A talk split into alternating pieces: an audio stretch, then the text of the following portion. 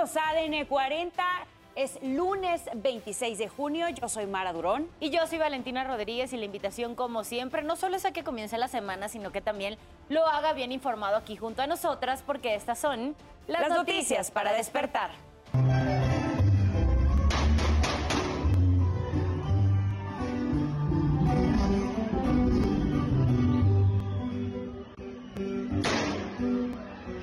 Detuvieron al alcalde del municipio de Tepeyahualco, allá en Puebla, Saí de Jesús, por realizar disparos al aire durante un baile en el municipio de Los Libres.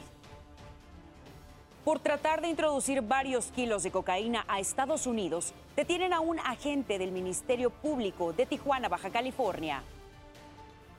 Trailer derribó una torre de alta tensión en el Estado de México por intentar esquivar un vehículo que era conducido por una mujer en estado de ebriedad.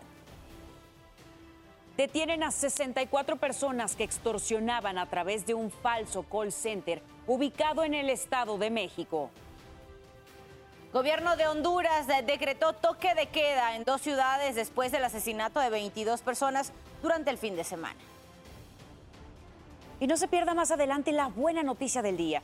Le mostraremos a una pareja que logró formar una familia luego de adoptar a una niña por la modalidad de entrega voluntaria llegó un matrimonio diciéndonos que les había sido entregada una pequeña, acudió también eh, la madre biológica y realizaron una entrega. ¿Y qué pasó durante la madrugada de este lunes? Nos los cuentas tú, Oscar Mendoza. Adelante, muy buenos días.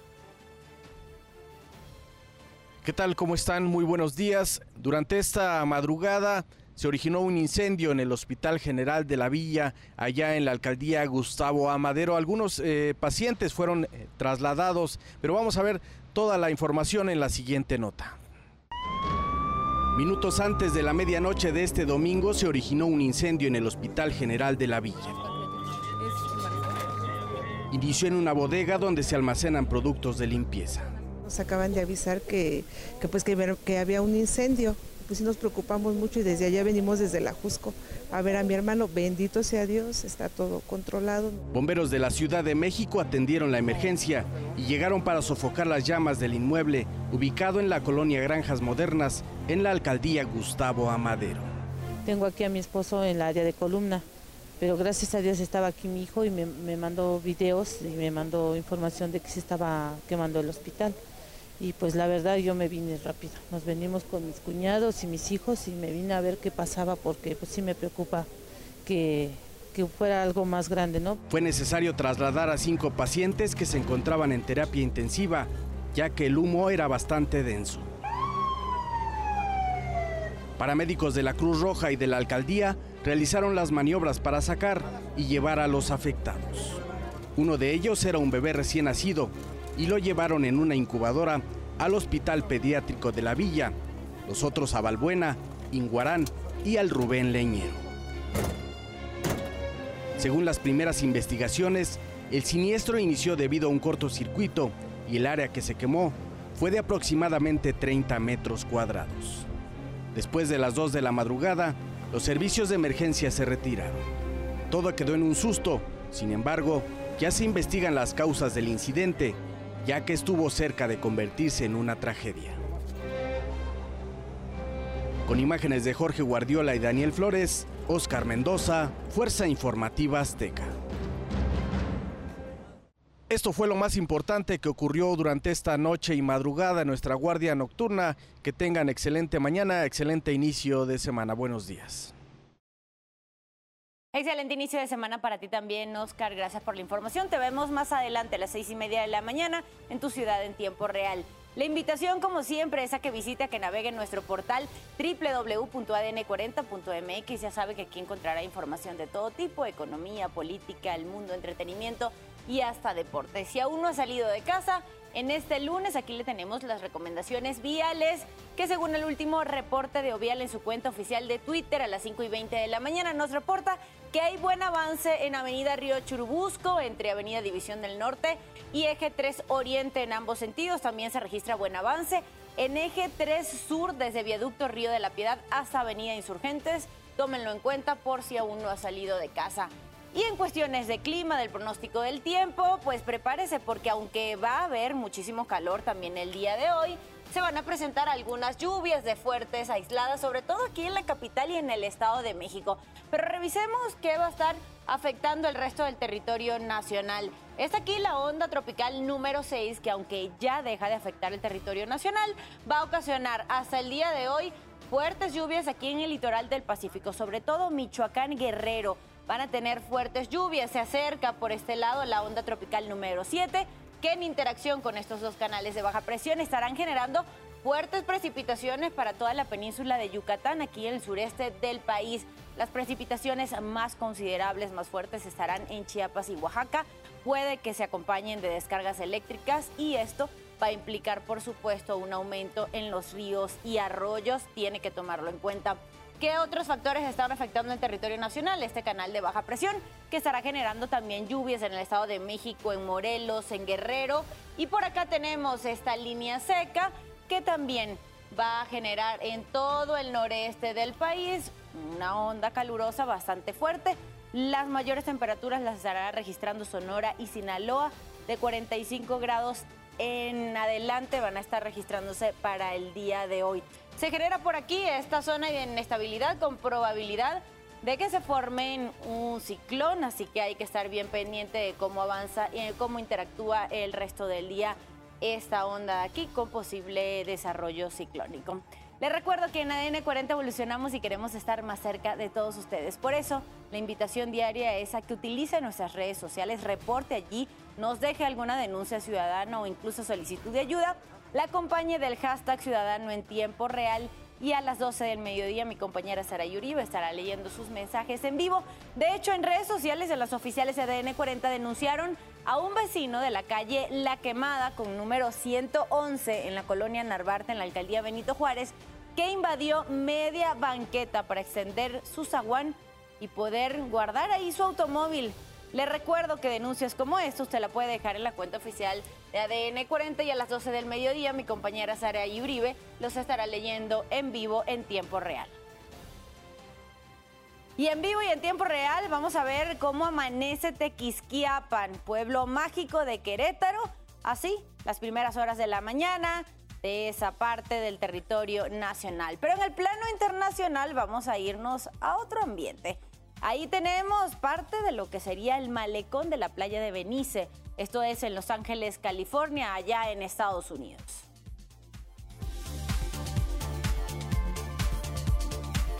Cinco de la mañana con 38 minutos pasamos a nuestro resumen de noticias.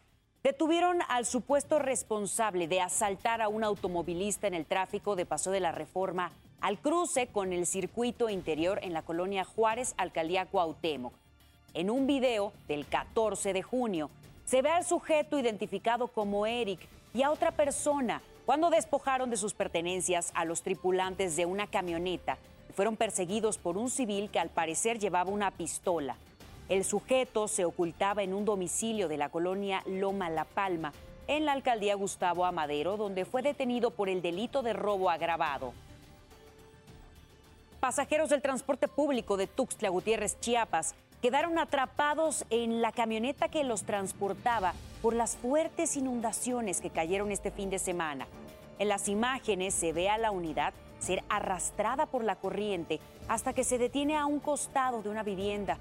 Es el momento que aprovechan los pasajeros para salir, mientras que una mujer y un hombre están saliendo por la ventana del copiloto. A partir de hoy, la calle de Génova en la zona rosa en la Ciudad de México dejará de ser ocupada por comerciantes ambulantes en su tramo que va desde la Glorieta de Insurgentes hasta Paseo de la Reforma. El anuncio lo hizo la alcaldesa de Cuauhtémoc, Sandra Cuevas, y agregó que la zona rosa regresará a su esplendor emblemático.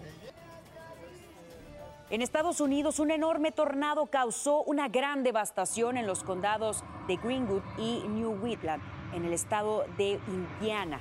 Múltiples casas y edificios quedaron destruidos. No se registraron víctimas mortales, solamente hay heridos. Eh, tampoco hay, eh, también se registraron daños materiales.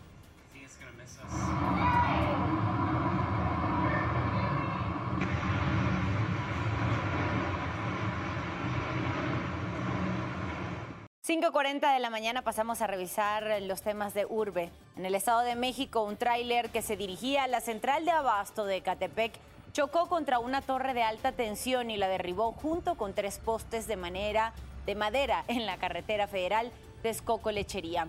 La circulación fue cerrada en el entronque con la autopista México-Pachuca.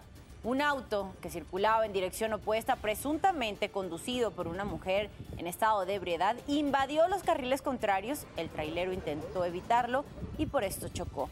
La mujer fue detenida y el chofer llevado a un hospital. Colonias de Ecatepec y de Tecámac se quedaron sin energía eléctrica. Detuvieron a 64 personas en un falso call center en el municipio de Nezahualcóyotl.